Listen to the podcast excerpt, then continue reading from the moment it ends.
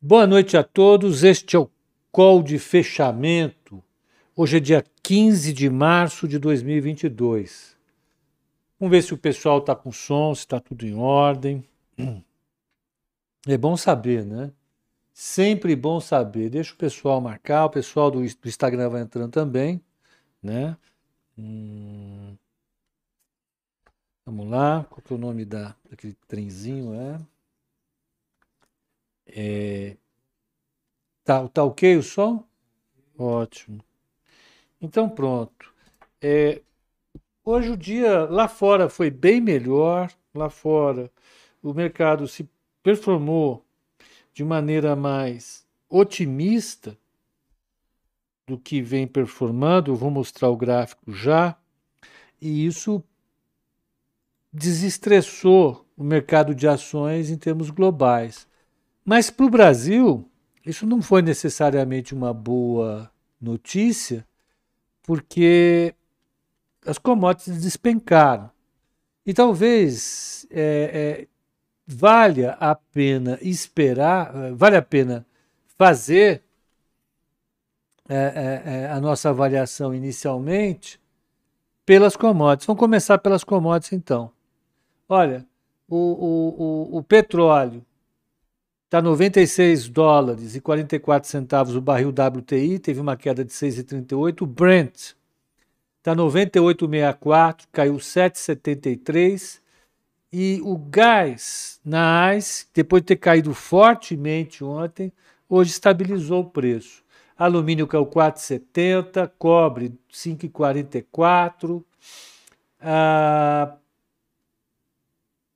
café caiu 3,5 soja 0,70, açúcar 2,09, o milho subiu e é, é, o boi subiu.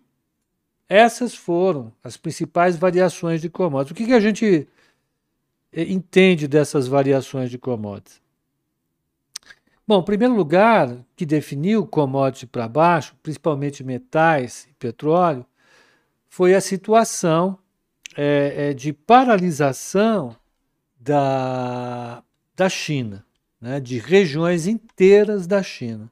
A China está vivendo um problema sério nesse momento e, e, e, e isso é, é, é, coloca para o mercado a possibilidade da gente ter uma desaceleração da economia é, chinesa. Para vocês terem uma ideia, a Goldman Sachs trabalha já com a possibilidade de recessão, ainda uma pequena recessão da China nesse trimestre. E se não nesse, no segundo trimestre. Tudo por conta do fechamento da região de Shenzhen, é, é, por conta da Covid-19. Eles estão com o número de casos subindo, eles fecharam duas grandes cidades e suas regiões mais próximas, e isso colocou todo mundo em alerta. Né? Isso só pode, portanto, significar que a China é, é, vai demandar menos commodities, vai demandar uh, menos, é, menos minério de ferro, menos aço, menos tudo mais. Uh, essa situação né, de queda das commodities foi acelerada um pouco mais com a perspectiva de uma evolução nas conversas da Ucrânia com a Rússia. É possível que isso aconteça? A gente não sabe, de fato a gente não sabe. É... Depender nesse momento é, é, dos resultados da negociação. Desculpem. Depender dos resultados da negociação é dramático, porque a gente está diante de dois players que uh, tem problemas para aceitar a paz nesse momento. Tanto o Zelensky e por trás dele os Estados Unidos, como a Rússia e ali o Putin, tem problema sério para aceitar os resultados. Porque tudo se caminha. A paz seria feita com o reconhecimento da Crimeia para a Rússia, a, a, a independência das duas províncias do Donbas e a não entrada na, na, na, na OTAN. Então, isso seria exatamente o que a, o que a, o que a Rússia estava desejando antes da guerra. Então, o que todo mundo perguntaria é por que destruíram um país para fazer exatamente aquilo que vocês poderiam ter feito sem destruir esse mesmo país.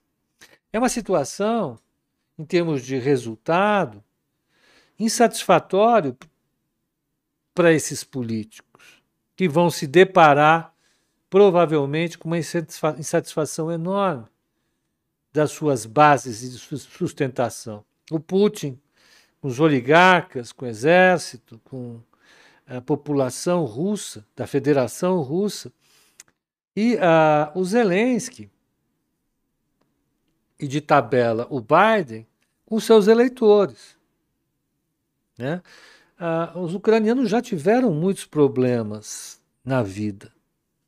Para terem uma invasão desse tipo, se dedicarem demais na defesa do país para aqueles que estão ficando, ou sofreram demais para aqueles que morreram, para aqueles vão, que vão se privar é, de segurança, segurança física e alimentar, e para aqueles que se evadiram do país. Quase 3 milhões e meio de pessoas hoje.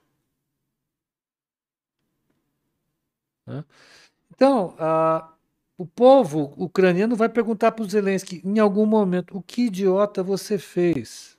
que não fez um acordo antes. E o eleitor americano vai olhar o preço da gasolina e perguntar para o Biden o que deu na sua cabeça para fazer esse tipo de bobagem se no final das contas o acordo que vocês obtiveram é exatamente aquele que seria obtido sem a guerra é uma situação dramática para esses jogadores, né?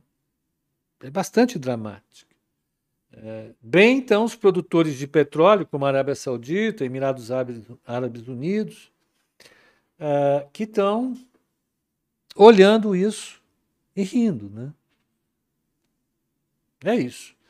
Bom, dito isso, então, a, a, a possibilidade de um acordo de paz está acontecendo, as discussões estão extremas, os ruídos são enormes, os sinais são pouco claros, a, cada hora um, um, um participante joga uma informação em direção diferente daquela que tinha sido dada anteriormente, mas tudo indica que o mercado começa a acreditar numa pacificação, porque os Estados Unidos fecharam em alta.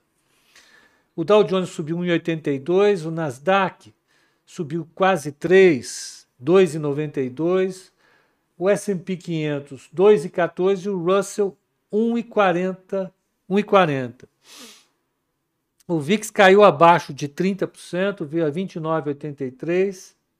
A taxa de juro de 10 anos subiu para 2,14, pouca coisa, mas subiu. 10 anos é, é, é, subiu um ponto e o 30 anos subiu um ponto também a 2,48.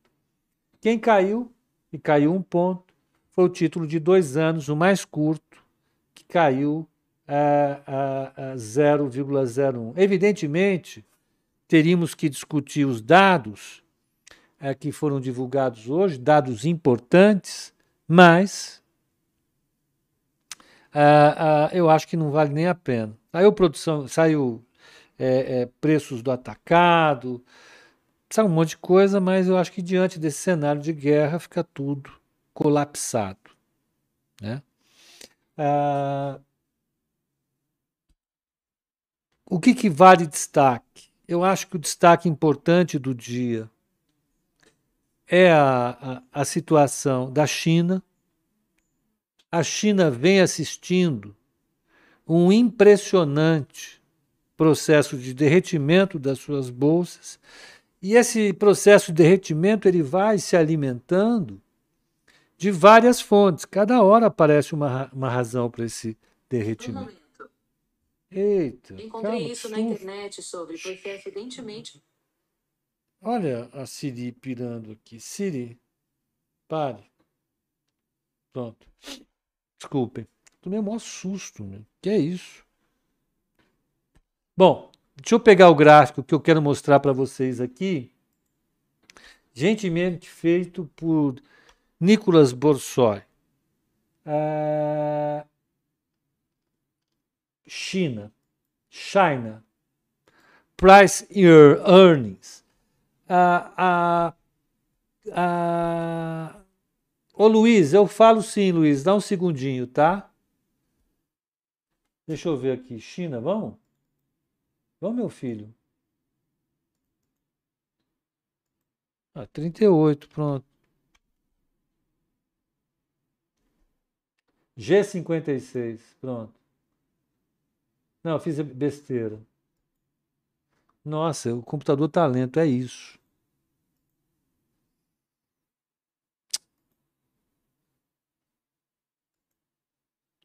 Espera um pouquinho só. É, G56. G56.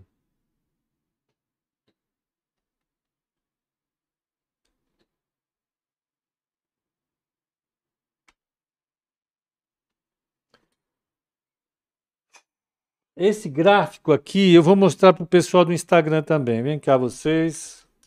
Ó, esse gráfico aqui. Não, não é nada disso.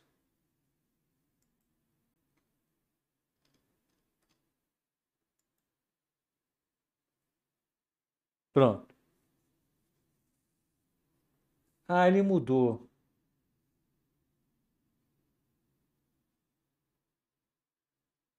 Ele mudou. O que eu queria mostrar para vocês, e eu vou mostrar, peraí, deixa eu ver o que, que ele fez aqui.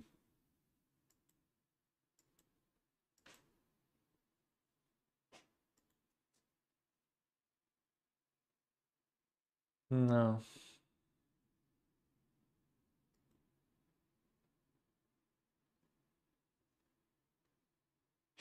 É, vamos mostrar só aqui. Essa é a, é a relação preço-lucro do índice é, MSCI China. O MSCI é aquele índice calculado pelo Morgan Stanley.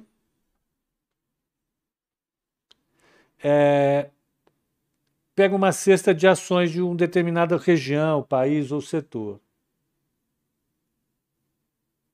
Olha lá o Malco. Malco, você anda meio sumido. O que, que é, hein? Opa! Hoje é aniversário de mercado Paulo Reis. Caramba, cara! Você guarda as coisas, eu já tinha esquecido. É verdade, vamos conversar sobre isso. Hoje eu faço uh, 1983, 39 anos de mercado. Barrabás. Tô velho, hein? Ó, então essa essa relação preço-lucro do uh, uh, do índice MSCI, que, que eles, eles pegam a média da relação preço-lucro de todas as ações do índice MSCI China a estimativa para o próximo período, de lucro para o próximo período dividido pela, pelo valor de mercado de hoje. Então, o valor de mercado de hoje dividido pelo lucro esperado no próximo período. E o que você tem é que esse dado é o mais baixo desde a crise chinesa de 2016. Quem não lembra que essa crise chinesa de 2016 foi quando estourou a bolha das empresas chinesas, da bolsa chinesa. Estourou a bolha.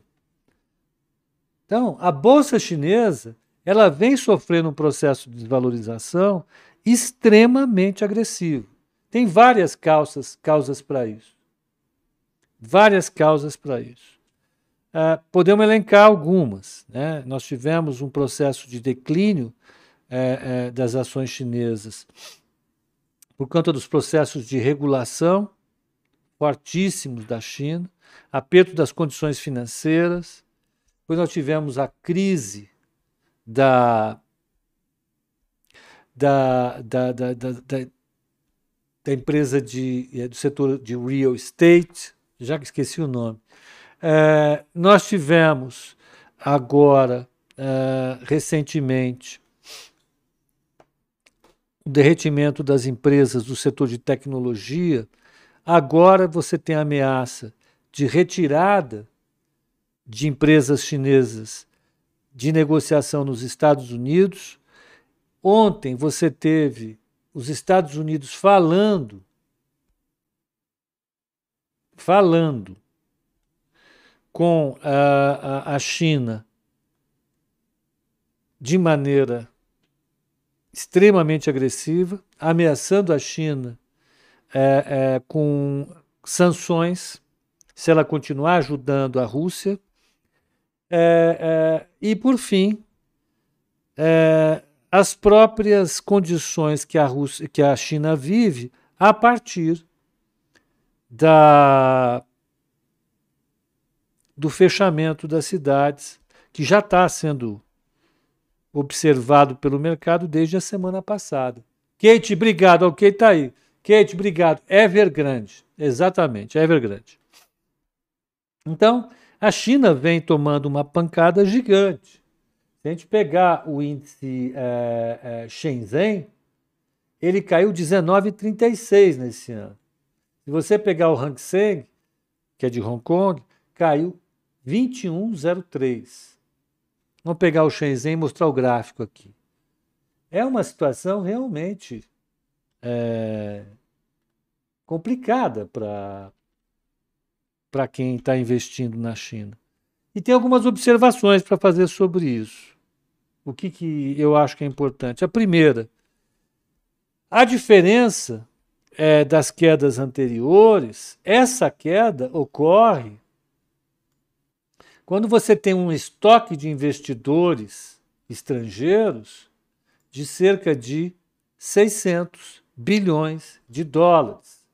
Ou seja, se o pessoal resolver vender tudo isso, a situação vai ficar extremamente complicada. Né? A, a bolsa chinesa, o índice Shenzhen, ele caiu, ele caiu 30% desde o topo, desde o início do ano, 25%, desculpa, 30% vai ser aqui, ó, do topo que ele bateu no ano passado, quase 30%. É uma queda forte. E isso produz resultados bastante efetivos para a disposição de investir. Né? É, Alibaba vem derretendo, veio, a Tencent, Alibaba, grandes empresas chinesas de tecnologia vem derretendo. É, é o setor de tecnologia que está liderando essa queda. Né? E, o, e, o, e o investidor estrangeiro que colocou investimento lá vai ter problema, vai ter uma perda gigante. Então, imagina ah, quem ah, investe em, em países emergentes, e a China é um país emergente, né, o que está passando agora? Alibaba está derretendo. Alibaba saiu de dois, do teto dela de 310 uh, yuans em 2020 para os atuais 71, representando uma queda de 78%.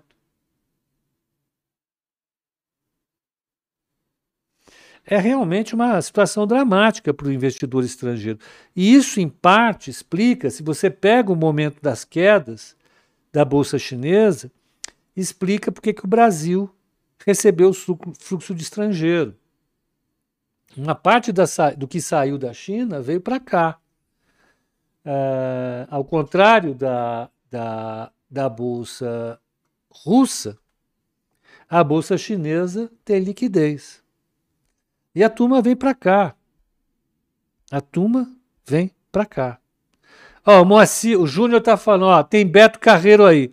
O, Júnior não vem botar terror, não. Pro Júnior é Disney ou é Beto Carreiro. Não começa. Não começa com essa história.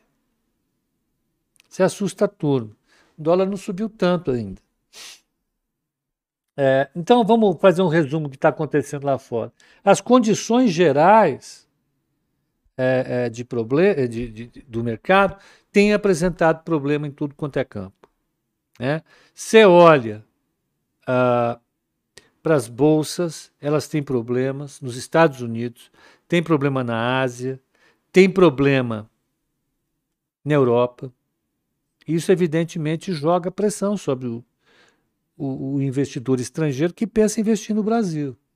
Né?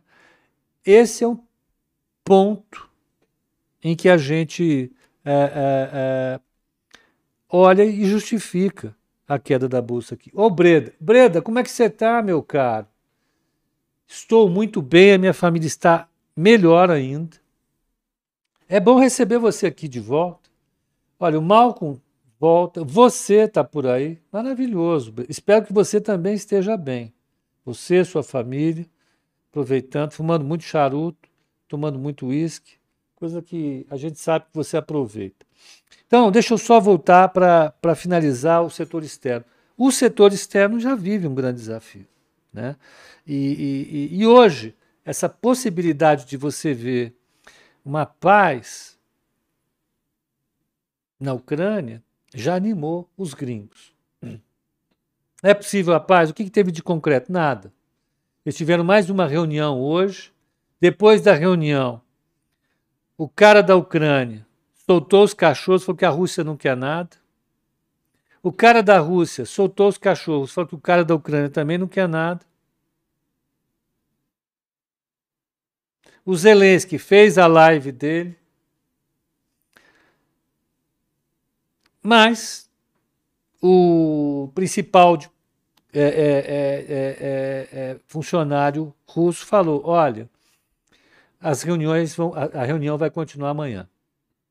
E a gente está apostando numa solução negociada. Isso foi o suficiente para o mercado se animar. E aí? E aí amanhã tem a reunião do, do Fed. O Fed vai sinalizar duas coisas como vai ser o processo de aumento de taxa de juros. 0,25, 0,25, 0,25. O mercado já está precificando sete altas de 0,25. E além disso, o mercado vai ouvir do Fed como vai ser o processo de retirada de liquidez da economia. Como é que o Fed vai fazer para retirar essa enorme quantidade de dinheiro que ele colocou lá para estimular a economia.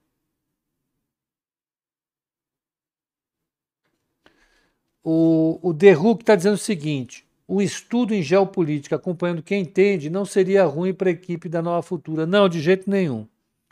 A gente já está contratando um consultor de geopolítica para fazer um evento aqui para a gente, dar uma consultoria, porque você tem toda a razão, Hulk. Não é brincadeira, tá? E eu falo por mim, as, as, minhas fontes de pesquisa sempre são os gringos, são sempre os americanos, mas todos os analistas americanos estão extremamente enviesados, muito enviesados, né? no sentido de, de dar cobertura à posição americana de extrema é, agressividade no campo diplomático nesse momento. Isso intoxica um pouco a nossa visão. Né? É, Vamos ver o que a gente consegue fazer. O Breda falou que está sempre com café da manhã excêntrico e saboroso. Não tenho dúvida nenhuma. O Breda é um grande apreciador de boas comidas. E, e pronto. O Pelegrino está lá direto da Barra. Pô, hein? Sacanagem. Assistindo nosso call.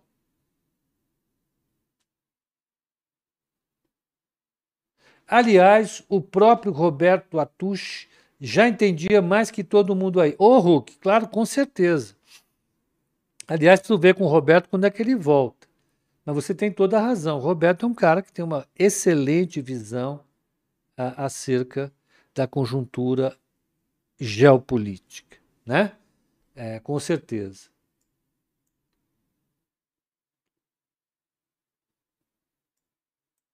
Ô, Breda, obrigado mais uma vez.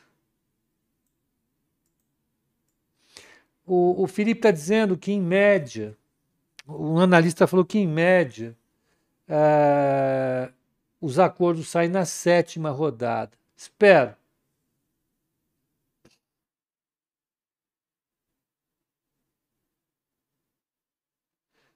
Então pronto, vamos ver como é que foi o Brasil? Vamos lá. O Brasil, né, ele não conseguiu é, compensar a queda que o setor de produção de commodities sofreu com a queda das commodities. Né? É, é para se preocupar? Eu não acho que seja. É, os preços das empresas de commodities já estavam nesse patamar antes dessa mega alta que a gente viu. Né? Então eu não, eu não vejo isso com muita preocupação, não. Eu, sinceramente, acho que, é, é, exceto pelo, pela Vale, pelo minério de ferro, que ainda pode apresentar alguma coisa mais, é, mais, mais pesada e, e tirar um pouco desse rally que a Vale fez, mas isso vai depender da, da continuidade ou não da, da, estratégia do governo chinês de uh, adotar tolerância zero para a Covid. Né? Se depender, é, então, disso, se você retira isso, o setor de óleo e gás está num patamar razoavelmente confortável hoje, depois das quedas recentes. Né? A Petro fechou em 31,12. É, ela já tinha batido esse patamar antes do petróleo subir o que subiu agora, recentemente. Né? Então, tá ok. A Vale está 89,10. Ela já teve 83, 84, quando o, o, o minério de ferro derreteu. Né? Então, não sei se, é, se ela repete essa estratégia. Mas por conta disso, o Ibovespa hoje fechou com 0,88 de queda, 108,959. O dólar subiu de novo, está a 5,16, subiu 0,78. O mini dólar fechou a 5,187, com 0,70 de alta. O mini índice fechou a 109,690, 1,01 de queda. A Fernanda está dizendo que a, a, a Vale já teve a 65. É, mas quando o minério de ferro derreteu. Estava praticamente nesse patamar. Eu não acho que a gente vai chegar nesse patamar agora. Tá? Deixa eu pegar aqui.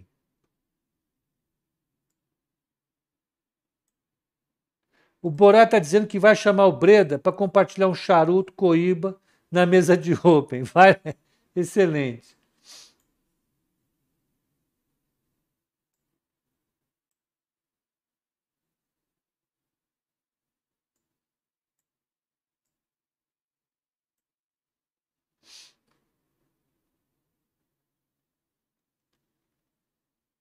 Tem um monte de perguntas, eu já vou fazer, tá?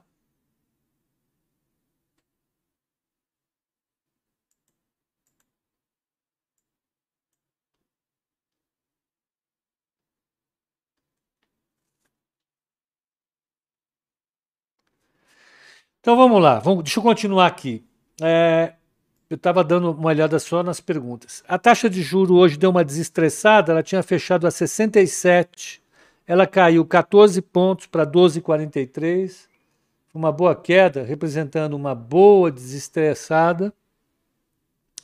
O, a, a, o índice ele, ele acompanhou essa queda nas commodities. Depois a gente vai ver quem mais contribuiu. Ambev subiu hoje a 1,43, Bradesco ficou no 0 a 0, Vale caiu 2,70 a Petro, que é o 2,35. Vamos ver quem puxou para cima ou para baixo o Ibovespa. Deixa eu só Down.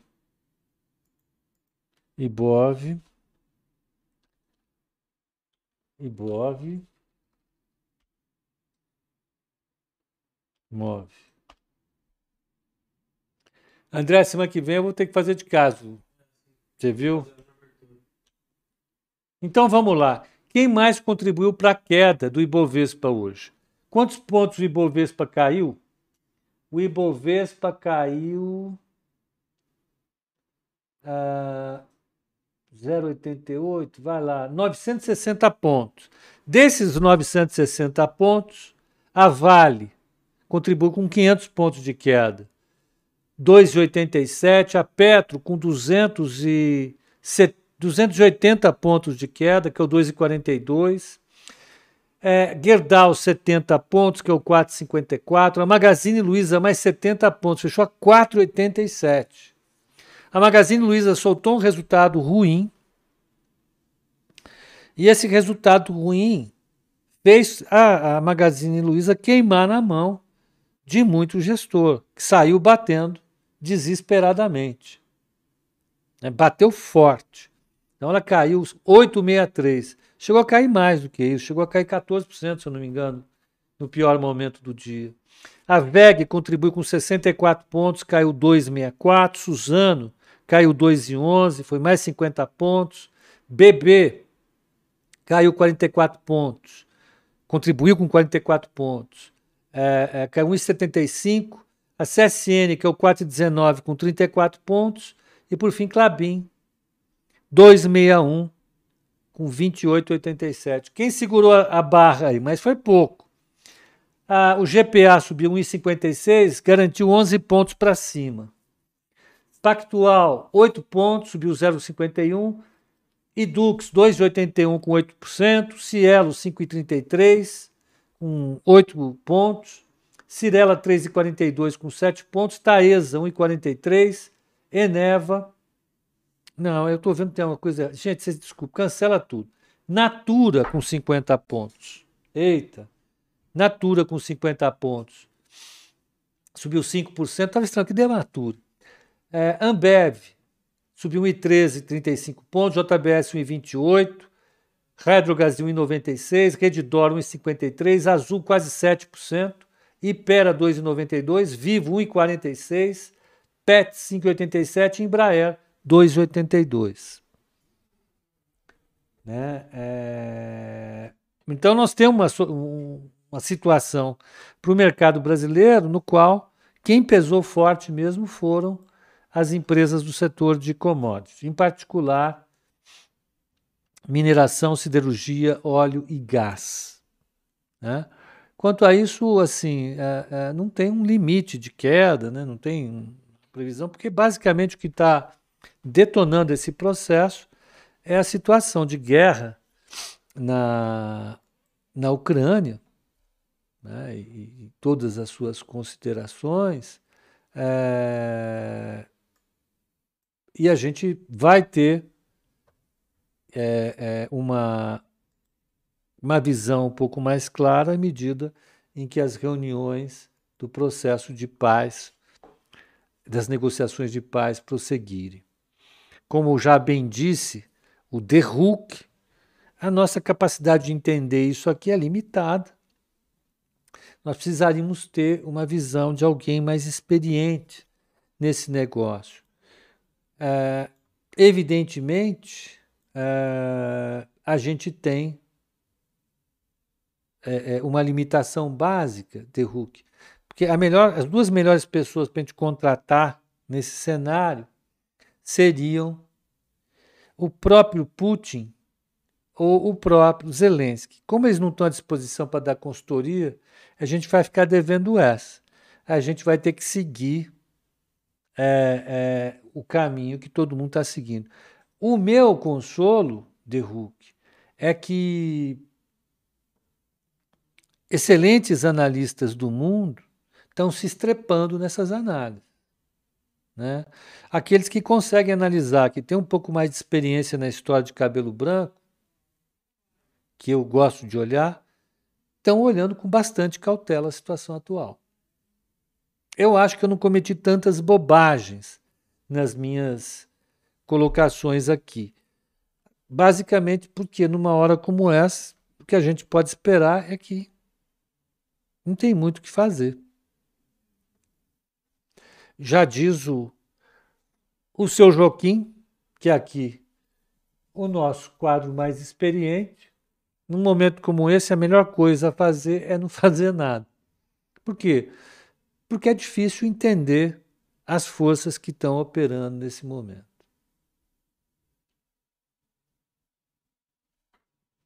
É, eu acho que é, é, aconteceu exatamente isso. Ô Zeca, você viu? Brigadão, meu caro. Não, não faltou falar nada, não. O resto é aquilo lá mesmo.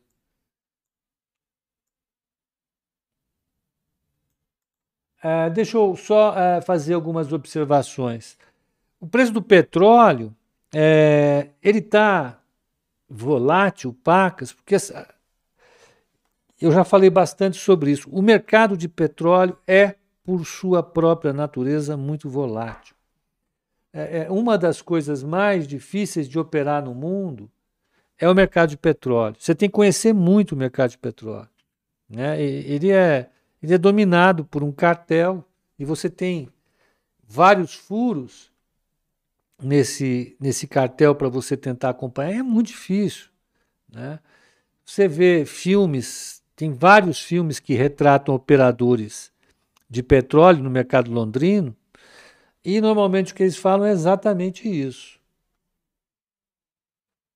que é difícil é, operar. Tem muito insider, enfim. Mas o que interessa é que o mercado de petróleo está vivendo uma situação dramática. Primeiro, que nós tivemos um choque recente que ficou é, bastante é, é, oculto da discussão comezinha, da discussão que aparece no noticiário brasileiro, que é o fato da China estar tá com o risco de oferecer ao mundo uma situação muito parecida com o que a gente viu em 2020, da própria Rússia fechar. Então, a segunda maior economia do planeta, o maior importador mundial de petróleo, pode reduzir a sua atividade abruptamente nas próximas semanas. Só isso já significa uma quebra na demanda global de petróleo muito grande. Imagina se acontecer isso. Vamos lembrar, todo mundo que estava posicionado em petróleo, em posições especulativas, e a gente tem comentado bastante sobre isso aqui, as posições especulativas no mercado de petróleo estão gigantes. Então imagina você que todo mundo viu essa essa onda de alta do Brent quem não vendeu lá em cima? Começou a ver ameaça de paz, saiu batendo. Começou a ver a China fechar as suas duas grandes cidades, uma região grande de produção industrial, já começou a ficar no sufoco, saiu vendendo. Esses dois dias de queda no mercado de petróleo, super agressivos, se remetem à situação que a gente viu lá em 2020. É uma situação séria. Do mesmo jeito que tem muita gente preocupada com a bolsa chinesa, a preocupação básica agora é com a situação ah, ah, com a situação da China. Então, é, é, o que aconteceu, de fato, né, nessas duas semanas, é inédito. Eu estou montando o gráfico aqui, deixa eu só. Tá tudo certinho. Deixa eu só ver. É...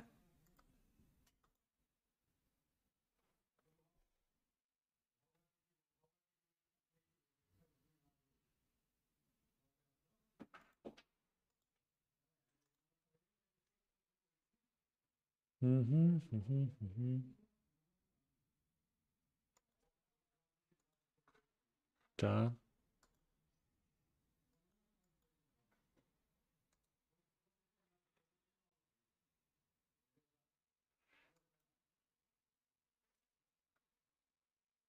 Ó, eu coloquei o gráfico do petróleo em escala logarítmica, tá? Para que as variações tenham mais ou menos a mesma dimensão gráfica, para a gente olhar a mesma coisa gráfica. Olha, março, olha o que o petróleo fez. Ele saiu desse 100, pulou em 1, 2, 3, 4, 5, 6, 7 pregões para 131 e caiu de novo para perto de 100, o Brent. Olha o que ele fez, subiu 30 e depois despencou. Chegou a bater alta de, de, de a máxima foi 141 aí. Pô, é fácil isso ou não? Olha a pancadona da máxima para a mínima.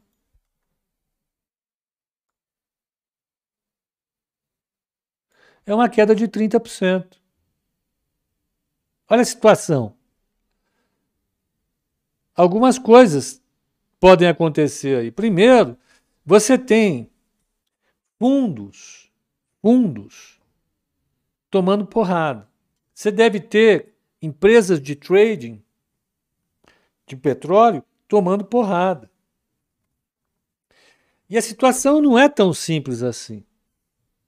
Né? É, é... A situação é mais complexa.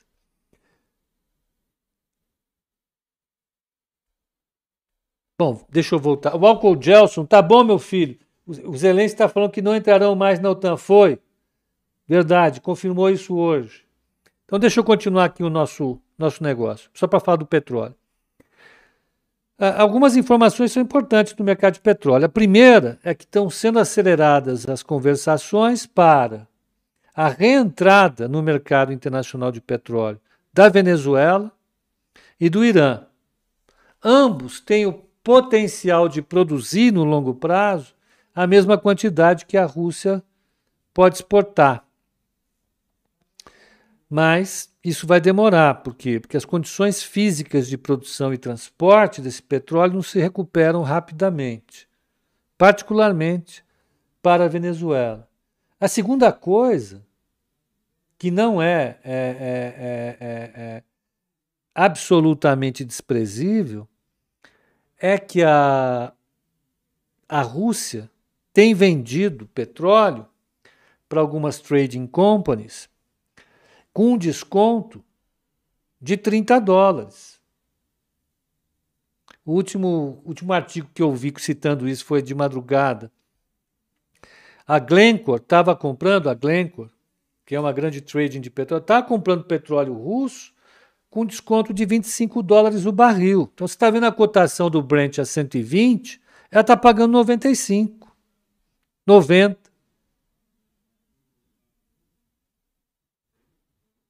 Esse é o ponto. Né? Então, o mercado já tem uns furos aí, né? já tem uns, uns lugares pelos quais a coisa começa a falhar. Né? Isso é um ponto. Então, o petróleo já tinha essa pressão.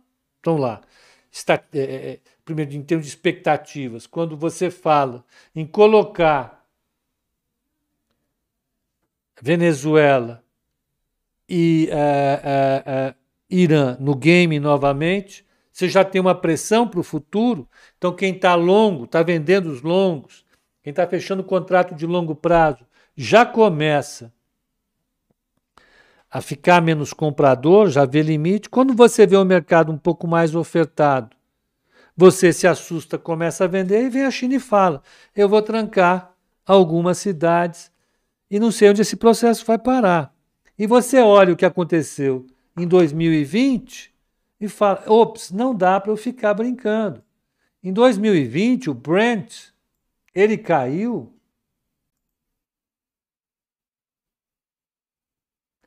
no raio da crise, desculpa, deixa eu pegar aqui. O Brent antes da crise estava em 59 dólares, ele veio para 16 dólares o barril, é que é o 73%. Vai acontecer isso? Provavelmente não. Mas só de você pensar, eu estou com uma mega posição, eu estou comprado, no Brent, lá nos 50 dólares o barril, nos 60, nos 70, no 80, no 90. Bateu 130, eu não vendi. Agora vem a, vem a China e fala: eu vou fechar cidades. Sai todo mundo batendo. Tem muita gente aí desovando as posições. É verdade isso. Né? Então, é, é, é, a situação agora para o petróleo não é nada simples. Né? O mercado vai se equilibrar num ponto mais baixo por enquanto, até que essas questões fiquem mais claras. Né? E com isso, a Petrobras, a Prio, a PetroRio, a Enalta e a 3R vão ficar chacoalhando. A mesma coisa o minério de ferro na China. Essas são situações que pressionam demais as commodities. Né? Para o mundo que estava querendo ver, para o mundo que estava querendo ver uma queda dos preços das commodities, porque está assustado com o aumento da inflação, está assustado com o efeito desse aumento da inflação sobre a renda das pessoas e, com isso, a desaceleração da taxa de crescimento em vários países, o aumento da taxa de juro, a redução das margens das empresas. Ora, sem estar havendo isso, a queda das commodities tem que ser encarada como uma coisa positiva.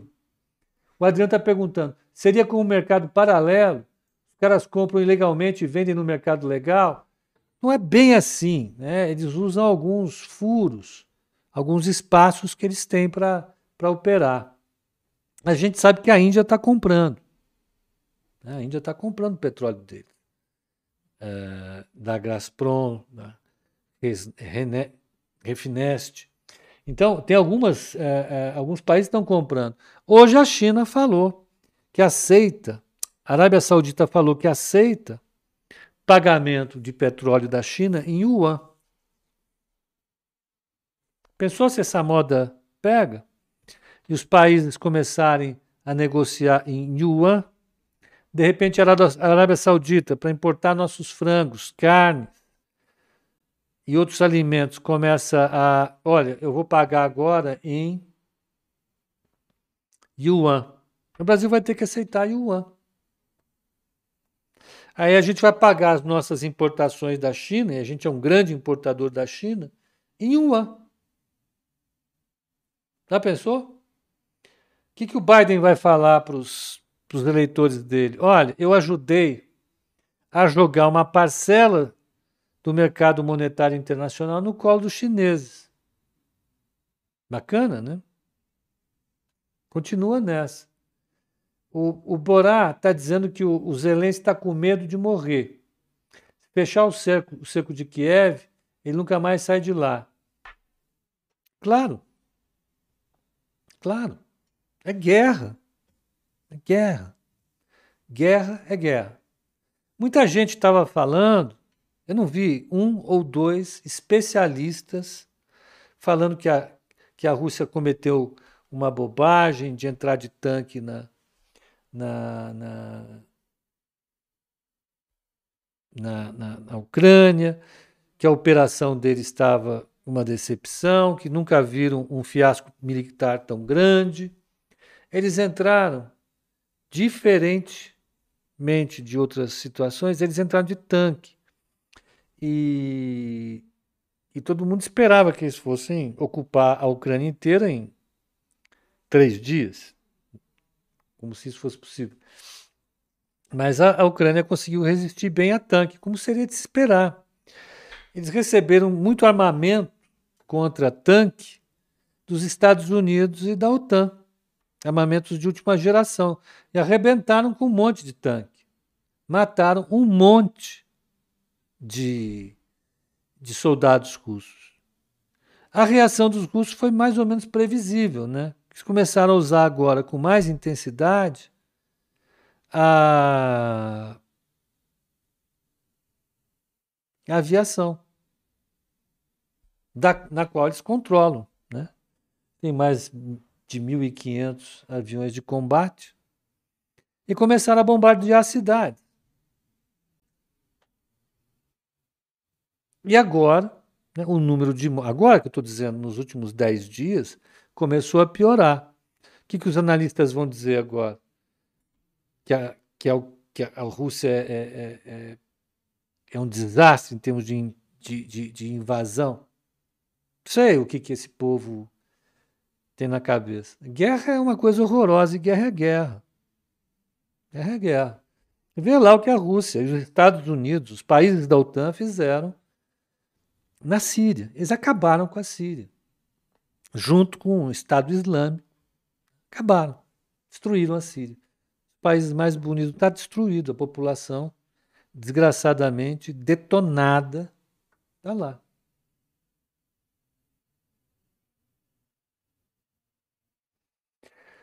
O Krugman disse que as reservas russas estão em títulos de ouro, ou seja, pouca liquidez, não conseguirão financiar a guerra por muito tempo. É verdade, Bocage, por isso o Putin tem pressa. E por isso essa guerra vai recrudescer demais, e por isso que eles estão ficando cada vez mais violentos. É, é ruim. Falta muito para o petróleo deixar, o mundo deixar o petróleo como matriz energética? Falta muito. Falta muito mesmo. Muito, muito, muito. O mundo consome é, é, 120 milhões de barris dia. Né? Você parar de consumir isso é difícil. Então, é, só para terminar, deixa eu pegar a carteira recomendada. A carteira recomendada hoje eu ver se é isso mesmo. Deixa eu ver aqui. Matheus Jaconelli e suas contribuições. Vamos lá. Deixa eu ver se está certo isso. Usar aqui. Boa noite, Malavase. Como é que tá aí? Vamos aqui. Peraí. Calma que está entrando. Mantenha seu celular conectado. Ele está. Pois não, meu amigo, vamos?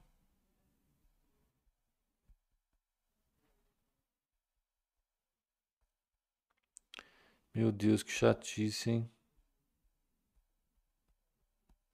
Peraí, eu tenho como saber. A bolsa caiu 0,88 hoje. É isso? É isso. Então tá bom. Então olha. Olha, olha, olha, ó. Então hoje a carteira ficou no 0 a 0, o Ibovespa caiu 0,88, o alfa de hoje foi 0,89. A carteira caiu 1% no mês, o Ibovespa caiu 3,70, está com alfa de 2,65.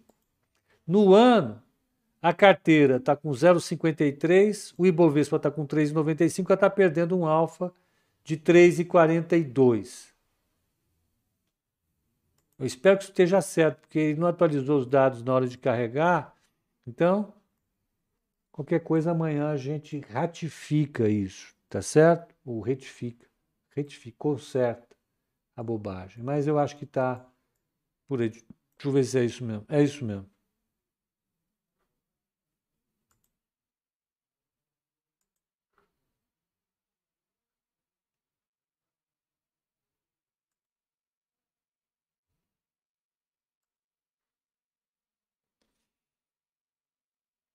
É isso. Deixa eu responder só mais uma pergunta aqui.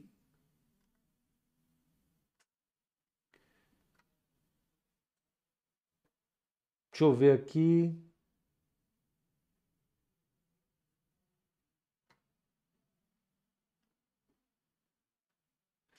Oi, Wellington.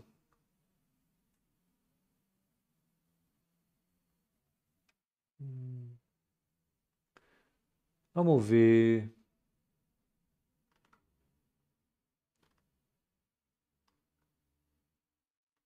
Alguém perguntou se eu estou me dedicando aos fundos. Eu estou me dedicando aos fundos. Nós temos três fundos. Um deles é um fundo multimercado, que é o. Oi, Chiquinho, já comentei sobre o lockdown, sim. Oi, Vlá, tudo bem? Legal, um beijão para você também. É, tem o, o, o Advanced, é um fundo multimercado. Temos o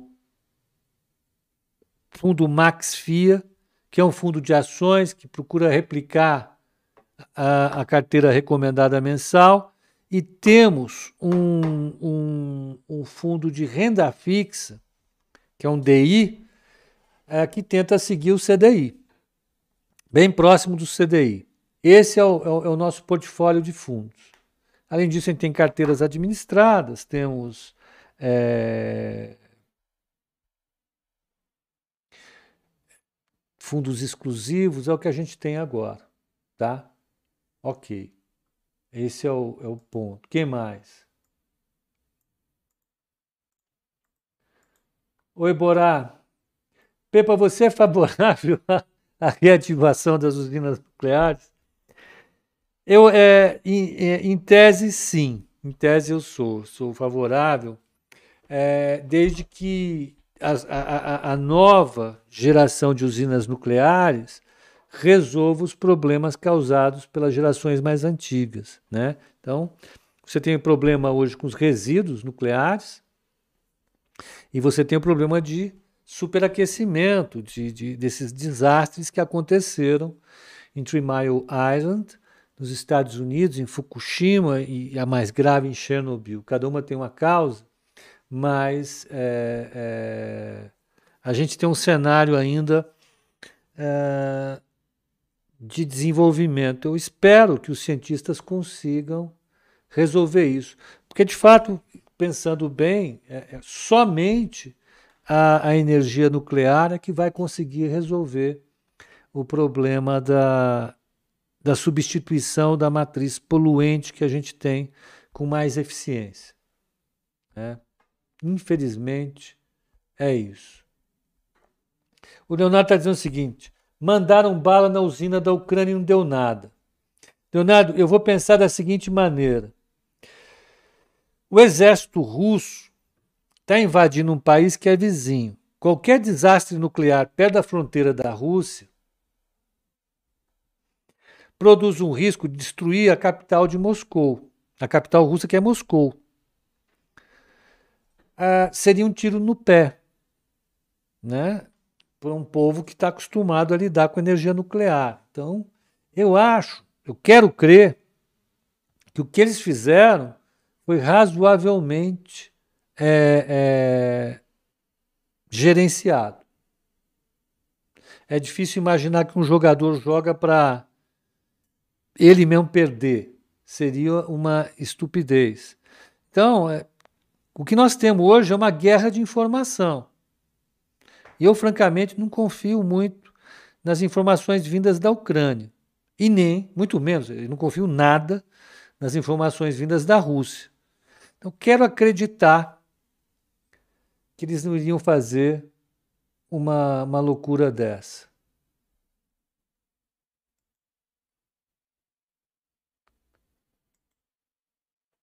Seria a hora de voltar para a IVVB 11? Antônio, acho que é, é uma boa pedida. Acho que sim. Acho que sim. Fala a verdade, você vendeu Pacas Magazine hoje? Não, Elcio, não vendi não. Não tinha posição de Magazine. Eu tenho alguns clientes com Magazine que não estão vendendo agora. Ah, quem perguntou do fundo, os fundos foi o Luiz Gabriel. Luiz Gabriel, espero que você tenha resolvido. Na equipe de gestão do fundo estamos eu, o Bruno, tem a Ana, que cuida da parte comercial, tem o, o, o,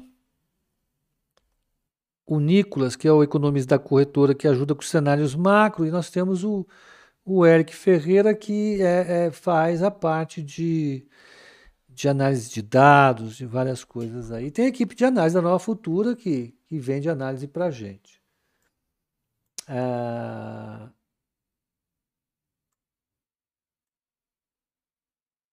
deixa eu ver mais alguma coisa aqui.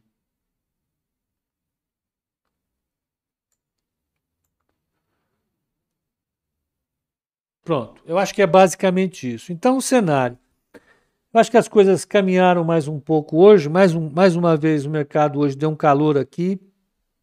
Eu acho que está dentro do que a gente pode imaginar à medida que o, que o, que o, o cenário lá de fora é, é, piora um pouco, a bolsa que se descola um pouco do exterior, melhora um pouco aqui, a bolsa se descola do exterior, é porque as commodities caem, o que deu vantagem para a gente passa a ser uma desvantagem no curto prazo, mas o que a gente tem que observar é o fluxo de gringo. Eu tenho ainda uma expectativa muito positiva em relação a esse fluxo. Os chineses ainda estão extremamente é, é, é, mal posicionados, as, as, ações lá continuam caindo. É, é, eles têm que achar um, um, lugar de alocação e o Brasil me parece ser um destino razoável para isso. Né? Então, é esse o cenário. O cenário para a guerra, a gente tem que trabalhar ainda com bastante indeterminação no curto prazo, porque a gente depende é é, é, é, de um cenário de paz entre os países, isso não se vislumbra ainda. Eu acho que esse é o cenário. Então, para vocês todos, uma boa noite, um bom descanso. E até amanhã, 8h30 tem o call de abertura.